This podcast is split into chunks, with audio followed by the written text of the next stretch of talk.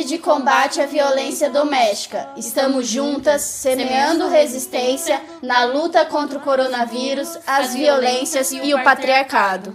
Uh, do uh, ministro Paulo Guedes uh, e o bom trabalho também do ministro Tarcísio Gomes de Freitas. Paulo Guedes, no âmbito da economia, claramente um liberal, uma política liberal, uma boa equipe, uma vocação clara para a desestatização, programa que nós defendemos aqui em São Paulo, estamos fazendo isso uh, de maneira muito clara, são 62 áreas de desestatização aqui, uh, Denise. Portanto, a medida do governo federal, capitaneada pelo Paulo Guedes, é adequada e boa para o Brasil, desestatizar. Eu, aliás, teria até mais ousadia, uma ousadia que o Paulo Guedes tem, o governo federal como um todo resiste um pouco. Eu privatizaria, inclusive, a Petrobras e os Correios sem a menor hesitação. Olá, companheirada. Eu sou a Marisa da Luz, da Regional do Pontal do Paranapanema. E hoje, no áudio número 21, vamos falar sobre o projeto de lei que está tramitando na Câmara dos Deputados e coloca um monte de ataques na área da educação, da saúde, da moradia, do transporte, da assistência técnica e da reforma agrária. Olá, companheirada. Eu sou Bel, da Regional Sudoeste.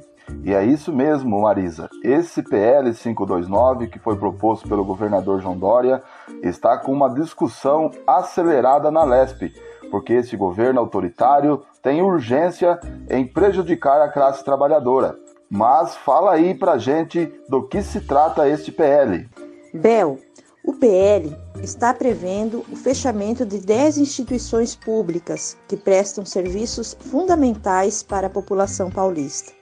As empresas que correm risco de serem fechadas, caso esse projeto seja aprovado, são a FURP, a Fundação Uncocentro, a SUSEM, a Fundação Parque Ecológico de São Paulo, Instituto Florestal, CDHU, Fundação ITESP, EMTU, IMESC e DAESP. Estas empresas atuam no tratamento do câncer, na fabricação de remédios, na preservação ambiental e na assistência técnica.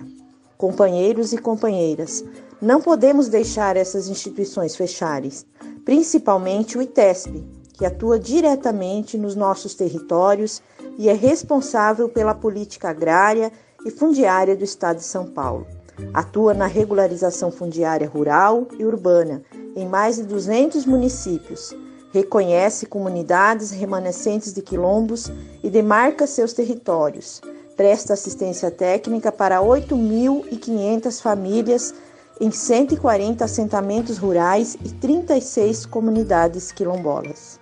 Mas Marisa, se estas instituições públicas todas serão fechadas, como ficarão todos esses serviços públicos? É, companheiro, veja o tamanho das instituições e serviços públicos que estão com risco de serem perdidos. O Dória quer vender esses serviços para iniciativa privada, dando lucro para as grandes empresas e para os serviços que o Estado tem obrigação de nos oferecer. A política do Dória é de acabar com as conquistas dos trabalhadores e das trabalhadoras que lutaram tanto para ter. É perda de direitos, é desemprego e é sem diálogo com a sociedade. Por isso, precisamos ser contra o PL 529 Devemos dizer não, sem perda de direitos e sem retrocessos. Estamos fazendo uma grande mobilização em todas as regiões do Estado para barrar este projeto de lei e manter os serviços públicos. Servidoras e servidores destas instituições, junto com os movimentos sociais e sindicais, estão fazendo seu papel de denunciar o Dória e este projeto.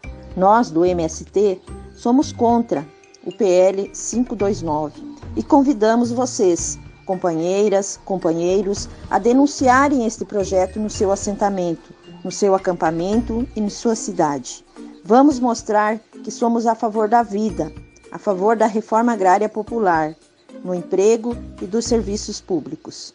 Para engrossar o coro contra o PL 529, nós convidamos nossas crianças sem terrinhas que estiveram em jornada nacional sem terrinha durante esta semana para reforçar o posicionamento do MST sobre este projeto de lei. Não ao PL 529, fora Dória!